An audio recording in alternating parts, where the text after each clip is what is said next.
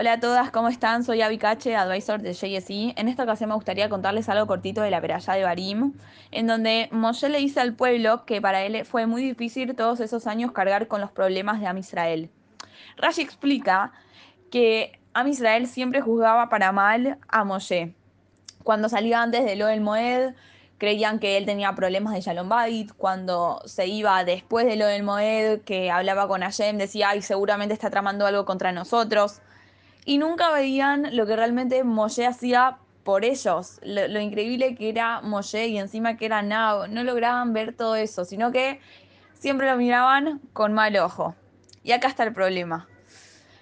Esta perayá, si nos damos cuenta, viene antes de Tisha Y no es casualidad.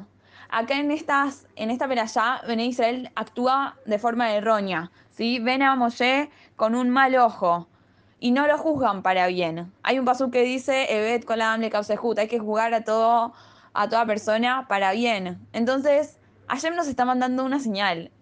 Hashem quiere que para que se construya el Beit HaMikdash, todas sabemos, tenemos que traer más a Bat Hinam.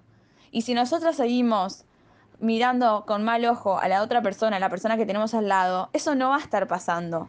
Aprovechemos ese momento, veamos el error que tuvo en Israel en ese momento y mejoremos, seamos mejores personas, veamos a la gente con buenos ojos, juguémosla para bien y seamos mejores personas para poder ver la llegada del Mashiach. Shabbat Shalom.